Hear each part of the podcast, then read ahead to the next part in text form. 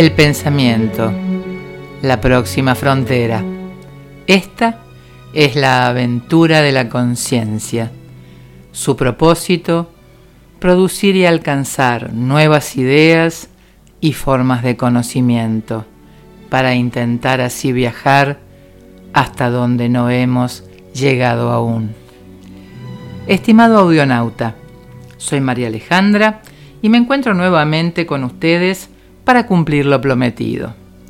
Comenzamos esta serie de exposiciones a partir de la propuesta de equiparar pensar con viajar.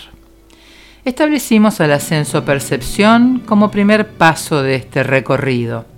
Luego señalamos algunos elementos acerca de la atención como actitud necesaria para organizar los estímulos captados. Y hoy intentaremos ofrecer algunos fundamentos acerca de qué es la energía psíquica y cómo se pone a disposición del pensamiento.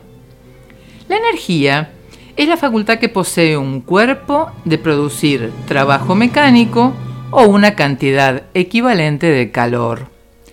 Si en este proceso se produce movimiento, se llamará energía cinética. Si está en reposo, es energía potencial. Y en la materia viva, esta capacidad de producir calor o trabajo suele denominarse energía biótica. A la energía que surge de la actividad mental o de la actividad del sistema nervioso se la llama energía psíquica. Esta energía biótica surge del metabolismo corporal, o sea, del conjunto de transformaciones físicas, químicas y biológicas que en los organismos vivos experimentan las sustancias introducidas por ellos o las que en ellos se forman. El metabolismo es el proceso de cambio y transformación del cual derivan nuevas sustancias y la producción de calor y energía.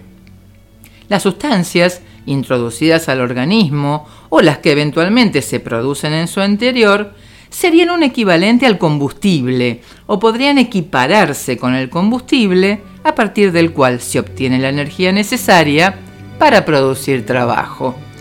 El sistema nervioso está formado principalmente por células a las que se denomina neuronas y cuya principal fuente de obtención de esta energía es el oxígeno y la glucosa, el azúcar. Podemos deducir entonces, conociendo esta información, la importancia de contar con una buena fuente de oxígeno, aire puro, un par de pulmones en buena condición y con buena suficiencia respiratoria, y otra buena fuente de glucosa aportada por la alimentación y los procesos que de ella deriven en obtención de la misma. Asimismo, cada individuo posee una carga genética que le sirve de punto de partida para contar con la información heredada a partir de la cual su metabolismo generará cantidades de energía adecuadas a esta información genética heredada. Heredar la información para contar con un metabolismo que mantenga en forma equilibrada la producción de azúcares, grasas o proteínas es de relevancia en este proceso de obtención de energía. También el ambiente que nos rodea colabora en estas transformaciones. La cantidad y calidad de estímulo que recibamos de este ambiente forma parte del material que contribuye en este proceso las conductas y los ejemplos que recibimos de nuestros padres, maestros o cuidadores servirán de matriz o de parámetro a partir del cual también se aprende a producir, a regular y a enfocar estos montos de energía psíquica. Si nuestros cuidadores son personas reflexivas y tranquilas, o agresivas y violentas, existe una alta probabilidad de que nosotros imitemos esta forma de administrar nuestras energías e impulsos. Entonces, hemos enumerado tres bases importantes sobre las que se sostiene la producción de energía psíquica. Primero, materia prima metabólica, oxígeno y glucosa principalmente. Segundo, los componentes genéticos heredados. Y en tercer lugar, la estimulación recibida desde el ambiente. La energía psíquica, así producida, se pone de manifiesto a través del vigor y la vitalidad que demuestran las personas en sus comportamientos y actitudes. Recordemos que señalamos en el episodio anterior que la atención es una actitud mental. La intensidad de este vigor o energía se puede observar en una respuesta tan elemental como un reflejo, un acto reflejo, en donde a un estímulo determinado le sigue una respuesta inmediata. O sea, donde observamos cómo determinada estimulación termina en una acción. Por ejemplo, el leve toque del martillo del médico sobre la rodilla produce el movimiento de la pierna. Eh, enfocar luz sobre los ojos produce una reacción en la pupila o el cierre de los párpados. O colocar un bajalenguas en la boca suele producir una arcada. Todo esto se produce en forma instantánea, automática, sin mediar procesamiento intelectual alguno.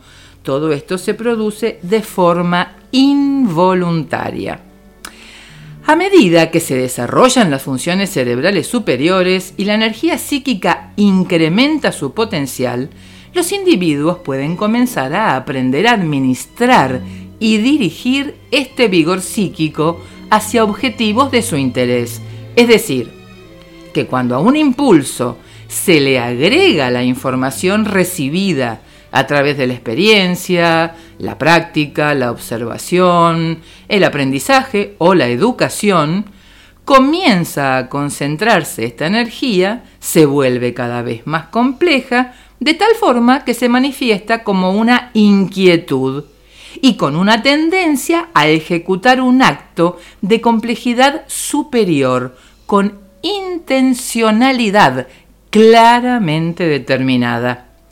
Esta sería una forma de presentación del deseo. Cuando la energía psíquica es percibida con elevada intensidad y dirigida con tenacidad hacia un objetivo, estamos en condiciones de llamarla deseo.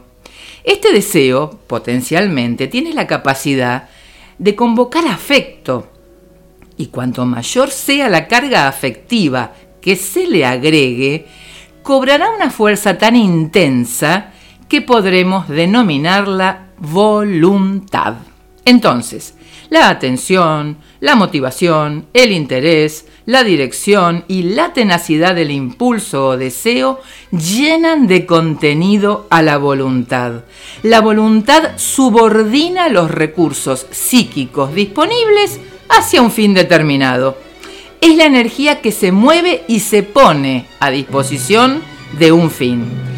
Esta parte de nuestra vida psíquica, la vida voluntaria, es una de las partes más complejas de nuestra vida interior.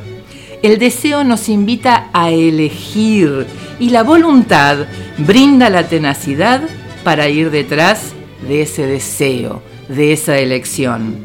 Así, la energía del deseo que elige un objetivo y se fortalece con la tenacidad de la voluntad está puesta de alguna manera al servicio de la libertad y de la renovación, que es donde la vida fluye y se manifiesta en todo su esplendor.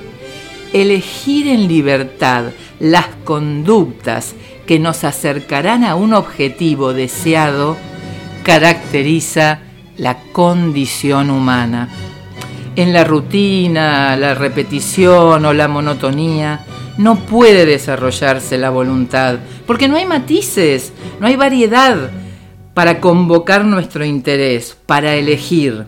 En condiciones de escasa estimulación, de mansedumbre o de sometimiento, la voluntad lucha por abrirse camino, pero puede claudicar si no encuentra cómo manifestarse.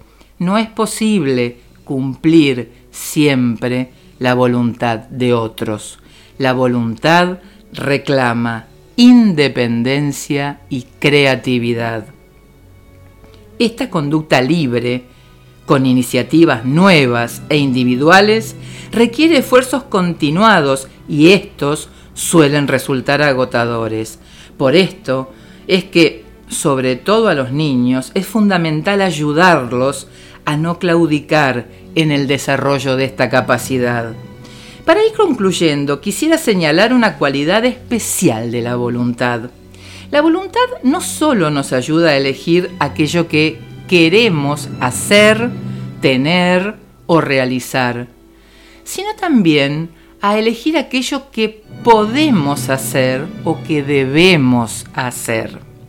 Cuando alcanzamos lo que queremos en la vida, esta se llena de placer y de alegría.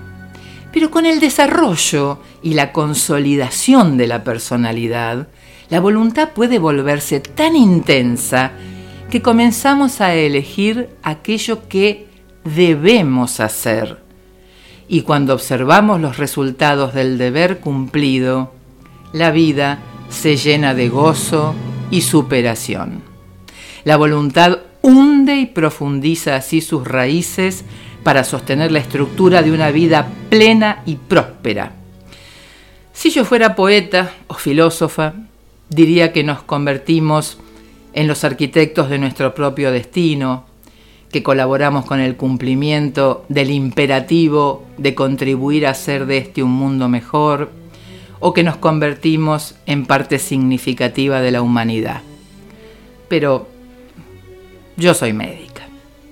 Hasta aquí hemos trazado un recorrido desde qué es la energía psíquica y cómo tiene la posibilidad de convertirse en deseo, voluntad y manifestarse a través de la conducta y de las acciones que realizamos en libertad en pos de un bienestar mayor propio o de la comunidad de pertenencia. Vamos a concluir mencionando que estas iniciativas incipientes, propias, estos deseos, suelen presentarse acompañados por ideas.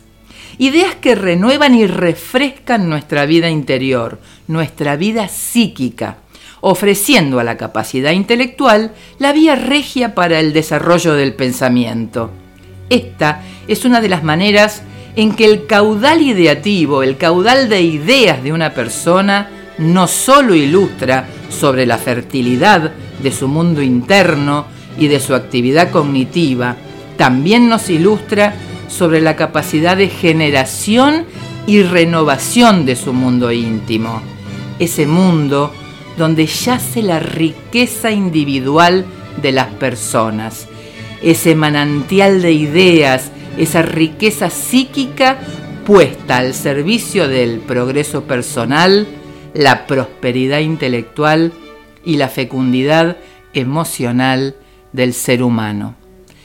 Mi estimado audionauta, dejaremos el desarrollo del concepto de qué es y cómo se forman las ideas para el martes próximo en nuestro siguiente encuentro. Me despido hasta cada momento.